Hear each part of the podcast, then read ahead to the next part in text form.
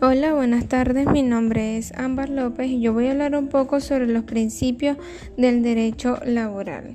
La autonomía de una rama del derecho, entre otras cuestiones, requiere que tengan principios diferentes a los del derecho común, pues estos son considerados como los generales y abarcan el mayor campo posible dentro de la materia.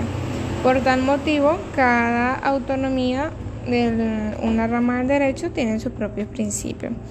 Los del derecho laboral son los siguientes. El primero es el principio tutelar o protector. Este principio alude es a la función esencial que cumple el ordenamiento jurídico laboral, que es el de establecer un amparo preferente a la parte trabajadora que se manifiesta en un desigual tratamiento normativo de los sujetos de la relación de trabajo asalariado que regula a favor o en beneficio del trabajador. También está el principio de la continuidad de la relación laboral.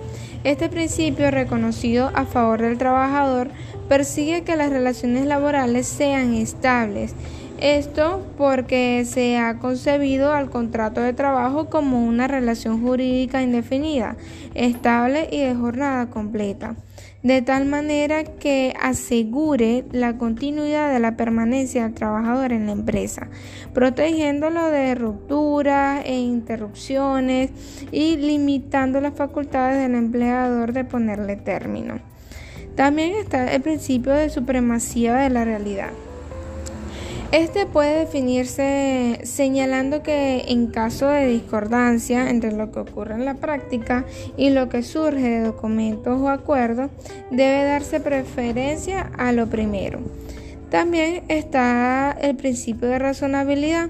Este es un principio bastante general que establece la idea de lo razonable como criterio interpretativo de aquellas situaciones en que ocurra algún producto de errores, confusiones, disimulación o de fraude, pues es necesario establecer el verdadero alcance de las cláusulas o de las situaciones jurídicas precisamente para no generar arbitrariedades o injusticias que no resulten ser razonables.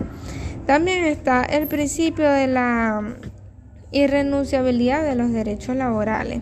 Este principio plantea la imposibilidad jurídica de privarse voluntariamente de una o más ventajas conseguidas por el derecho del trabajo.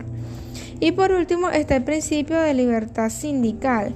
Este es un principio referido a la génesis, ampliación e interpretación del derecho colectivo del trabajo. Muchas gracias, espero que haya sido de su agrado la información.